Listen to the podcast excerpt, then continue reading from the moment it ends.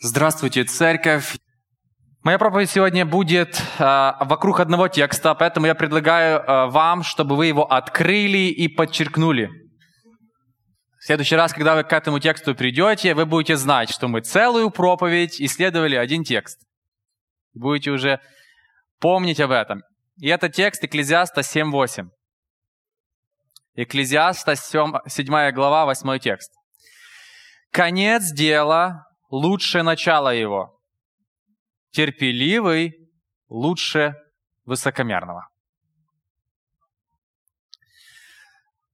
Соломон говорит, что нам нужно знать конечную цель любого дела, которым мы занимаемся. Почему? Во-первых, потому что если вы знаете конечную цель, вам легче, вас больше терпения перенести тяжелые моменты на пути к этой цели. Виктор Франкл, э, знаменитый психиатр, еврей, который пережил Холокост, а он в своих книгах продвигает одну идею. Если ты знаешь зачем, ты перейдешь любое как. Несколько примеров с его книг. Первый, а, он говорит, что самая тяжелая работа, которая была в концлагерях, это бессмысленная работа. Закапывать траншею, раскапывать траншею, снова закапывать. Еще один пример. Он говорит, что однажды прошел слух, что э, на рождественские праздники придут союзники и освободят их. И он говорит, что когда рождественские, рождественские праздники закончились, и никто их не освободил, ни с того ни с сего массу людей начали умирать.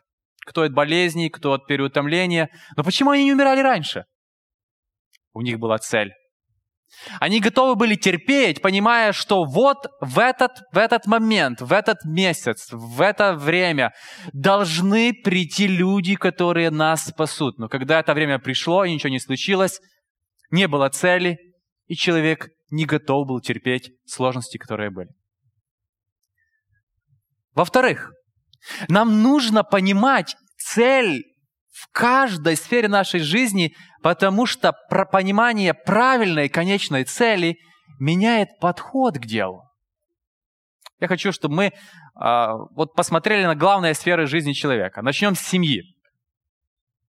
Конечная цель создания семьи не клубника и безалкогольное шампанское. Есть люди, которые думают, что когда они женятся, они найдут какого-то мифического мужа, а, а, девушка, а, девушка, э, а парень думает, что он найдет какую-то мифическую жену, которая удовлетворит все, э, все его проблемы и нужды, которые он не мог удовлетворить до брака. Что каким-то вот таким невероятным образом под влиянием этого человека он найдет смысл в жизни – он реализует себя в карьере, а у него пропадет его а, одиночество, тщетность жизни, все проблемы уйдут.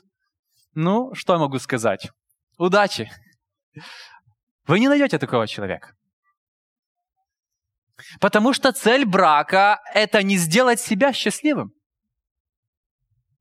Потому что как два, два грешных человека живут в одном доме, бывают сложные дни. Согласитесь, правда?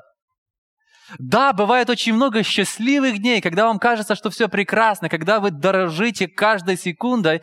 Но, к сожалению, когда два эгоиста, грешника сходятся в одном доме, бывают дни, как говорил один пастор, когда в доме Хэллоуин, хотя не октябрь месяц.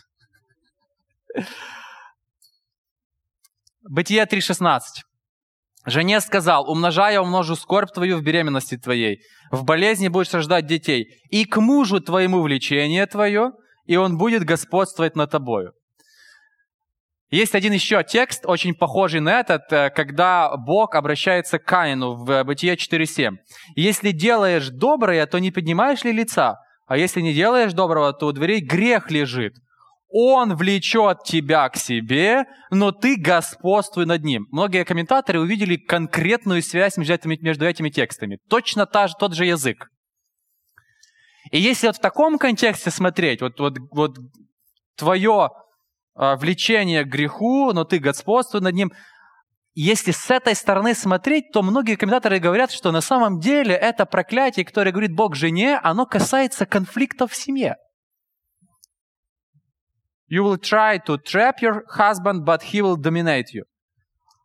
Жена попытается заманить в ловушку своего мужа, чтобы контролировать им, а муж из-за своей жесткости будет доминировать над ней. То есть, по большому счету, это проклятие с такой позиции, оно говорит о том, что в обычной семье бывают дни, когда будет война за то, кто кем будет контролировать.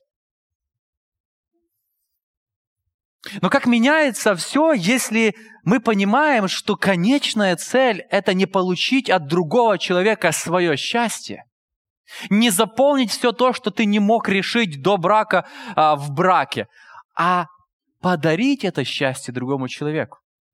Конечная цель брака – показать славу Божью в жертвенной любви к другому человеку. Если попроще говорить, мужья должны полюбить жену, как Иисус церковь. Вне зависимости от того, какая реакция жены или церкви на это. Как все меняется и как много можно добиться, если правильно сразу ставить конечную цель семьи, которую мы создаем. Небольшой пример. В, этом, в этой главе Соломон рассказывает свои размышления о женщине таким образом. 7, 7 глава, 26 текст. «И нашел я, что го, горшая смерти женщина, потому что она сеть, и сердце ее силки, а руки ее оковы». Я не знаю, встречались ли вы с этим текстом, но здесь Соломон не говорит «хуже дождя в свадебный день», а, «хуже гор, э, горче а, гриппа. Друзья, он говорит, что может быть горче смерти? И что может быть горче? Женщина.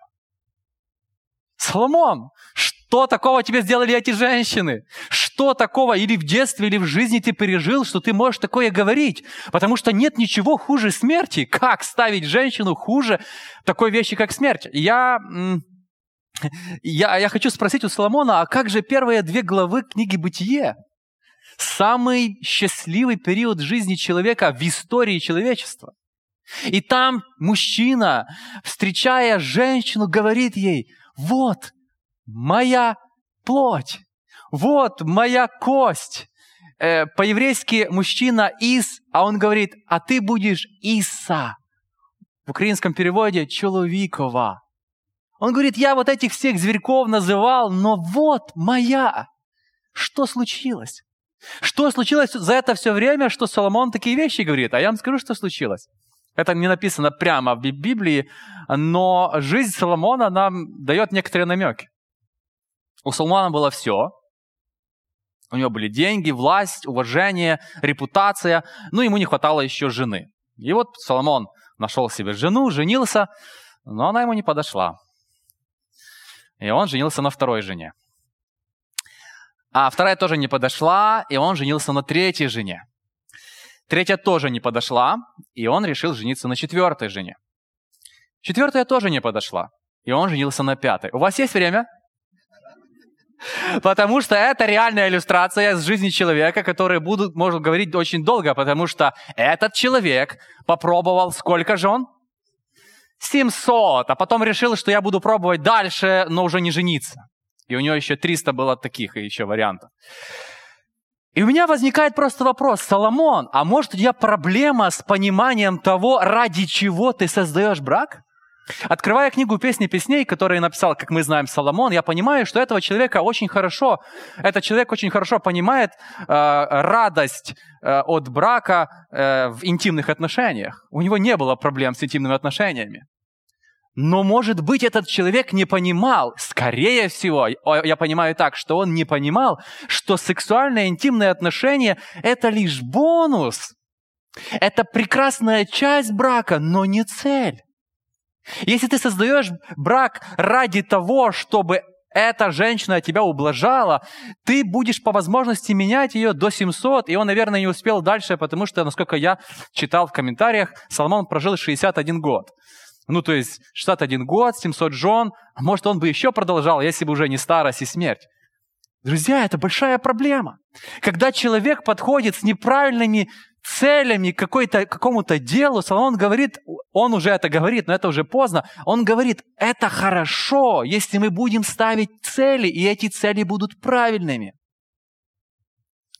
Вот почему мы говорим сегодня всем, что порнография такая разрушительная.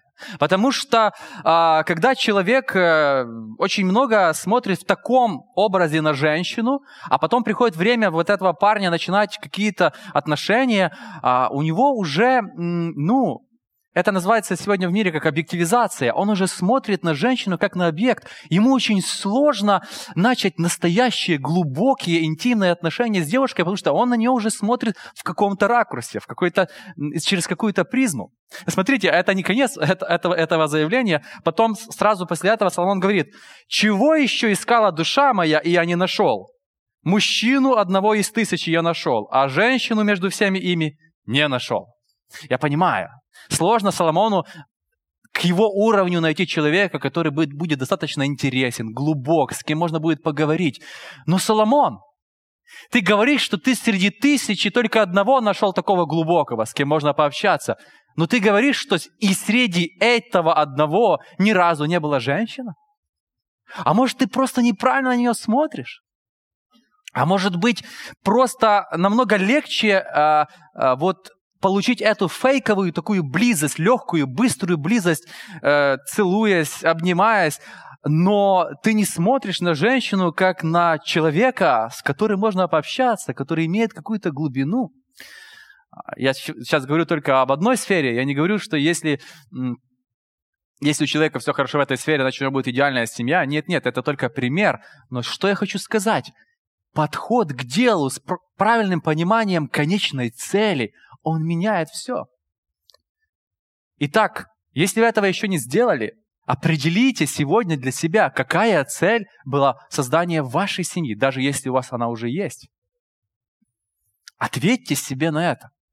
Я создал семью и борюсь с этим только потому, что я хотел себе счастья, или я понимаю, что Бог хочет от меня – в создании этой семьи, чтобы я показал его характер и его славу в этих отношениях. Чтобы я, чтобы я жертвовал, чтобы это, я показывал эту жертвенную любовь к своей половинке, жена к мужу, а муж к жене. И э, чтобы, может, еще одна цель, чтобы я изменил свой характер через эти отношения.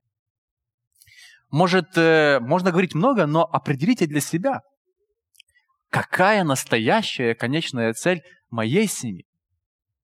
Потому что если я думаю, что цель моей семьи найти кого-то, кто будет служить мне, то я вам скажу, что в Ефесянам 5 главе знаменитый текст о, о, о отношениях в семье не говорит о том, что жена должна служить тебе. Написано, жена должна покоряться, но не написано служить.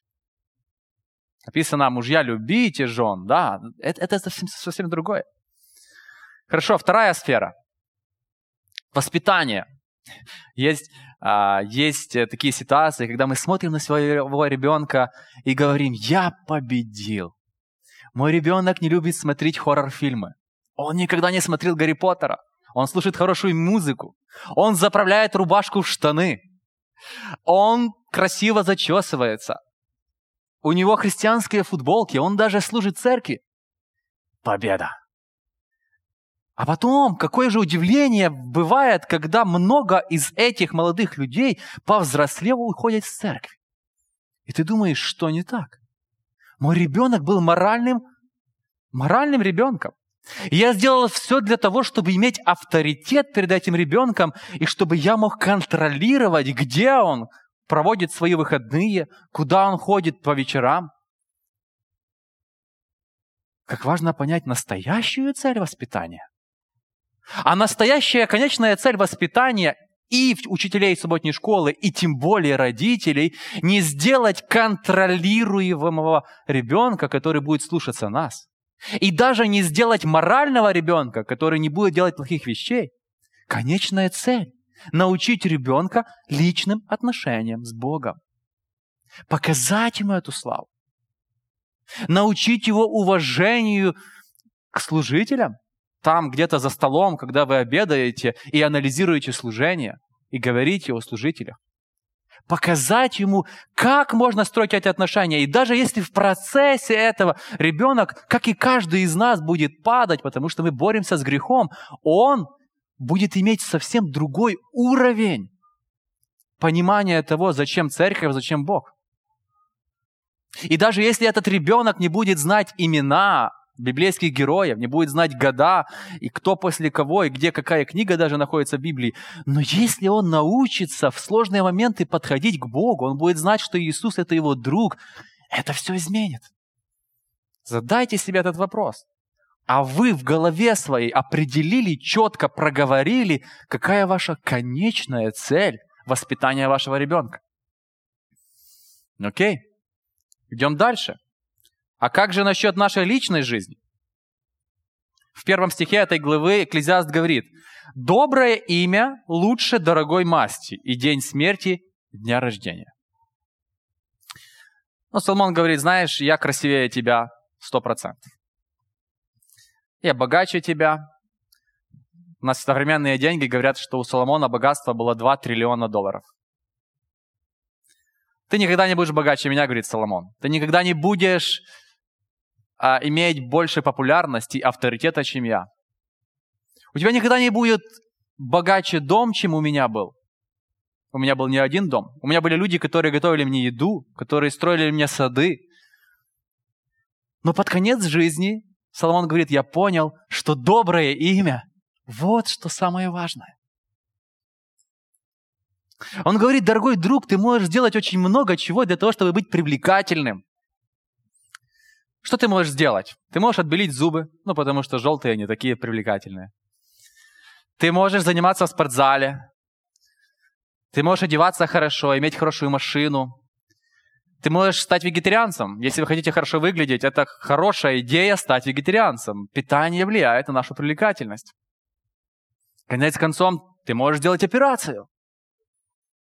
Но он говорит, какая разница, насколько ты привлекателен, если когда люди говорят твое имя, другие люди, которые слышат твое имя, опускают глаза. Какая разница, насколько ты привлекателен, если твое имя является синонимом какого-то чего-то плохого? Чем старше ты будешь становиться, ты будешь понимать, насколько важно хорошее имя. И он продолжает, это вообще уникально, он продолжает и говорит, рождение хуже, чем смерть. Ну, наоборот, смерть лучше, чем рождение. Он так сказал. Как так? Он говорит, понимаешь ли ты конечную цель того, что ты делаешь со своей жизнью? У меня э, в, на работе моей самой первой умерла сотрудница плюс-минус такого возраста, как я тогда еще, 10 лет назад. И мы были все на похороне, и священник сказал вещь, которую я запомнил до сегодня. Священник сказал, жизнь человека – это подготовка к смерти. Точно так же, как 9 месяцев в, утро... 9 месяцев в утробе матери ребенок готовится к рождению. Он говорит, если ребенок не успеет в утробе матери сформировать свои органы дыхания, органы, органы питания э, и другие органы, он, когда э, э, уже родился, он не сможет жить. И он говорит, точно так же человек в этот короткий, в масштабах вечности период времени готовится к смерти. Соломон говорит, рождение – это потенциал. Мы не знаем, вот мы смотрим на ребенка, и мы понимаем, это потенциально человек в будущем, который может быть хорошим, а может и не быть хорошим. Соломон говорит, смерть лучше рождения, потому что смерть для людей, которые, которые готовились к ней, которые понимали свою цель, это уже исполнение. Исполнение, после которого уже не будет потенциально чего-то хорошего, после которого по-любому будет что-то хорошее. Будет небо, будет вечность без болезней, без смерти. Определили ли вы в контексте всего, что вы делаете, какая ваша конечная, э, конечная цель просто в вашей жизни. Соломон сегодня в этом тексте, Экклезиаст 7.8, он говорит, как важно четко определить цели. цели в любом деле, в котором вы живете. Он говорит потом, потому что терпеливый лучше высокомерного. Соломон говорит, может, понимая свою цель, сегодня тебе будет нужно потерпеть. Может, нужно потерпеть и не тратить все деньги сегодня, чтобы потом у тебя было больше. Может, сегодня нужно, э, ну как, ну, например, не начать, не начать уже сейчас зарабатывать деньги, а немножко потерпеть, пойти учиться, чтобы потом у тебя была та карьера и та работа, которая тебе нравится.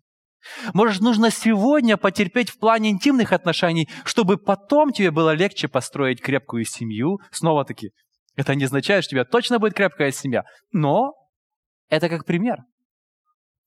Соломон говорит, очень важно определить цели. Ну и последняя проверка. Поднимите руки, кто из вас может сейчас вот так сходу сказать во всех сферах нашей жизни, карьера, работа, друзья, личный рост, какие ваши стратегические цели, куда вы идете? Поднимите руку. Кто может сказать цели?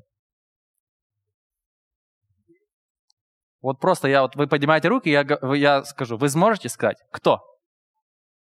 Никто. Друзья,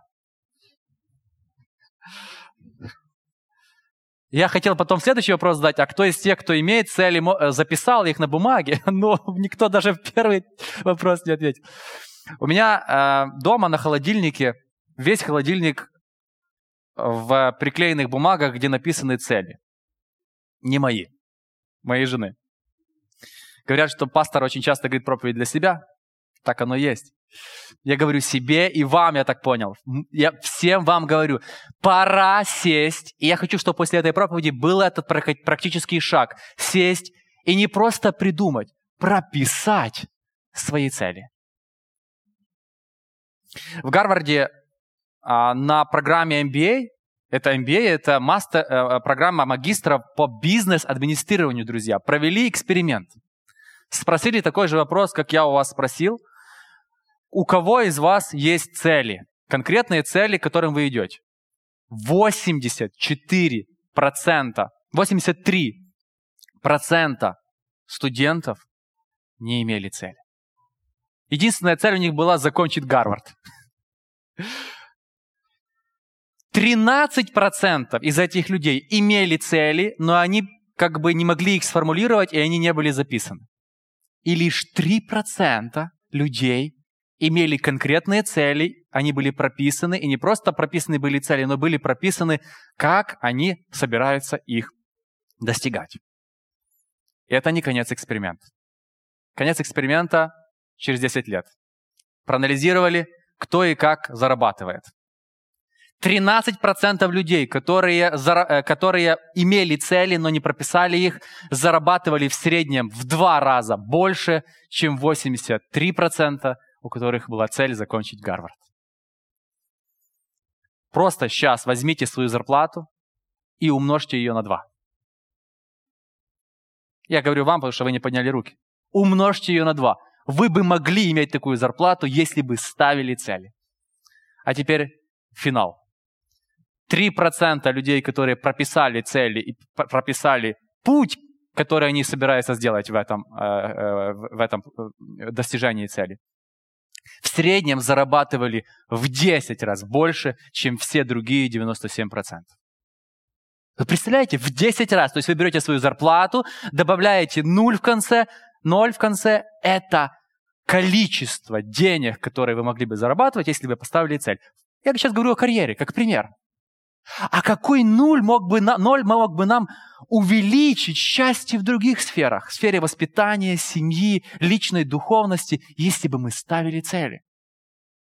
Как же нам ставить цели? Деяние 13 глава с 1 по 3 текст – это пример того, я считаю, как очень правильно ставить цели.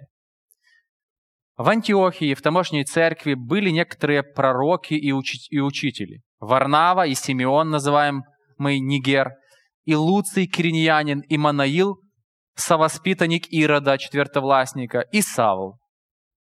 Когда они служили Господу и постились, Дух Святой сказал, «Отделите мне Варнаву и Саула на дело, к которому я призвал их». Тогда они, совершив пост и молитву и возложив на них руки, отпустили их. Чтобы вы понимали, почему я говорю, что это правильный метод постановки целей, я хочу вам рассказать результат. Все вы, наверное, видели какие-то фильмы о вирусах. Там обычно есть такая драматическая музыка, и какие-то люди сидят возле большущих экранов, и в начале фильма на этом экране есть какой-то один город с маленькой красной такой точкой. Там есть вирус. Проходит немножко времени, там два часа этого кино, и мы уже видим, что эта красная точка превратилась в большое пятно. Проходит еще два часа, и мы уже видим, что во всем мире много красных точек. И потом, что мы видим дальше? Через два часа мы уже видим вся карта мира, почти вся, кроме каких-то там островов, красная. Вот так распространялось христианство. Невероятным образом. Просто вот 50 дней после воскресения Христа проповедь 3000 человек. Потом 5000. Некоторые историки говорят, что во времена Константина 51% жителей э, э, Римской империи называли своим Господом Иисуса Христа. Если вы смотрите какие-то документальные фильмы светские, вам скажут, что Константин создал христианство. Я не знаю, точно ли эта цифра, но мне кажется, что все было наоборот. Константин, зная историю своих предшественников, почти всех из них кто-то убил и скинулся с власти, он просто понял, что ему нужно менять одежду. Он увидел, что если в моей империи настолько много людей этой веры, мне нужно что сделать? Начать руководить этим движением. Как так? Почему во время такой сильной империи, которая не, вообще не переживала за то, что будет нарушать свободу слова, свободу вероисповедания, которая не смотрела на права человека, империя, которая строила дороги, которые до сего дня работают и действуют в Риме 2000 лет, как эта империя не смогла победить христианство? Эта империя посылала христиан на, на смерть. Их распиливали, их отдавали в амфитеатры, где их разрывали дикие звери. Почему же они были успешными? Друзья, потому что они понимали свою цель и правильно шли к этой цели. Я сейчас хочу показать, как они это делали. Итак, что это за, такая, за у нас за такая команда? Варнава? Как звали Варнаву? Загадка. Как звали Варнаву? Вы думаете, ну что это за шуточки? Варнава. Как звали Варнаву? Варнава? Ничего подобного. Деяние 4.36. Так Иосия, прозванный от апостолом Варнавою, что значит сын утешения, левит, родом киприянин, киприянин, у которого была своя земля, продав ее, принес деньги и положил к ногам апостолов. То есть человека звали Иосия, мама его назвала Иосия, но апостолы говорят, мы тебя назовем Варнавой. Почему Варнавой? Потому что ты сын утешения. Ты умеешь мотивировать, ты умеешь вдохновлять, ты такой жертвенный. Вот такой был Варнава. Сын утешения. Кто еще у нас там? Савл. Напоминаю. Савл же одобрял убиение его. В те дни произошло великое гонение на церковь в Иерусалиме. Стефана же погребли мужи благовейные сделали великий плач по нем. А Савл терзал церковь, входя в, дом, в дома и, влеча мужчин и женщин, отдавал в темницу. Вот еще такой человек. Я не знаю, Варнава пострадал ли от Савла или нет, но факт в том, что это была маленькая церковь. Варнава знал людей, которые пострадали от Савла, но вот он здесь сидит.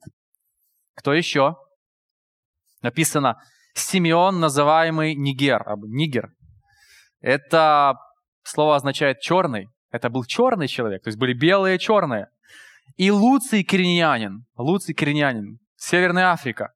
И Манаил, воспи- совоспитанник Ирода, четвертовластника. Знаете, если человек дружит с Иродом, это тоже непростой человек. Это не тот Ирод великий, который приказал убить младенцев, но это тот Ирод Антипа, который приказал принести голову Иоанна Крестителя.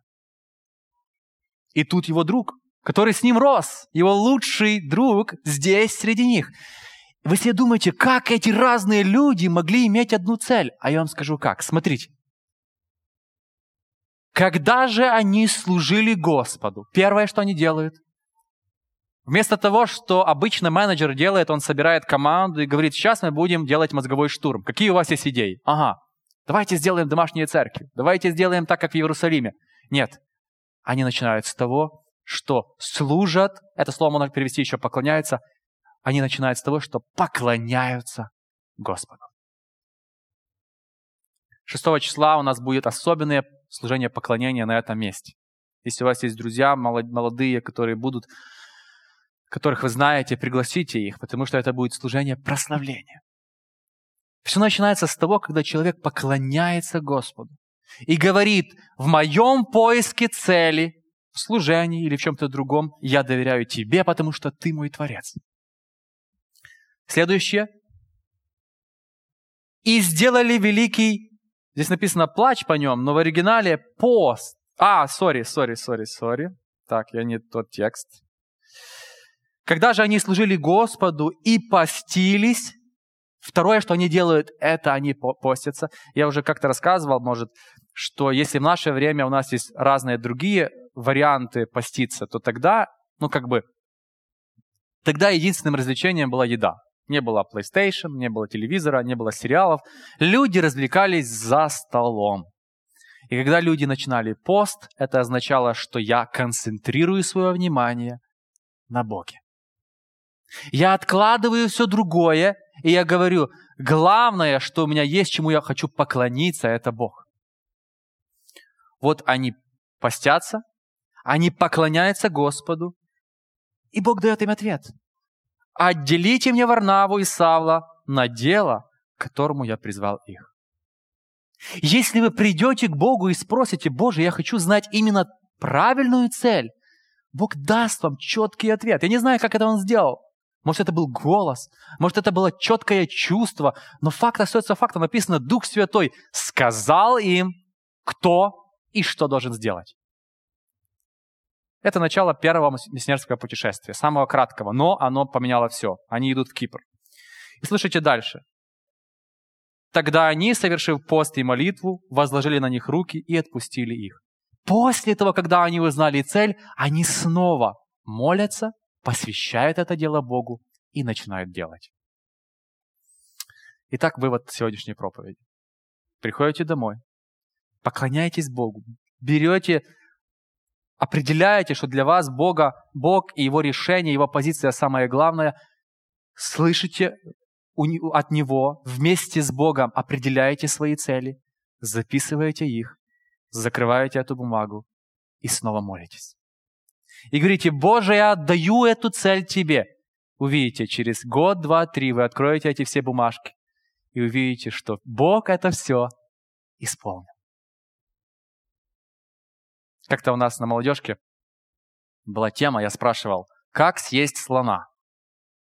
Как? По частям. А сегодняшняя проповедь – проблема в том, что у многих нет слона. Нет смысла рассказывать нам, как достигать цели, если у большинства из нас просто нет целей. Мы живем, живем вот так по течению. Мы делаем, как эти дети, стреляем с лука, потом бежим, рисуем цель и говорим, мы попали в центр. Бог проведет. Если вы будете Ему доверять, Он проведет. Но Библия сейчас, сегодня, через этот текст говорит, намного лучше, если мы определим цели и будем идти к ним.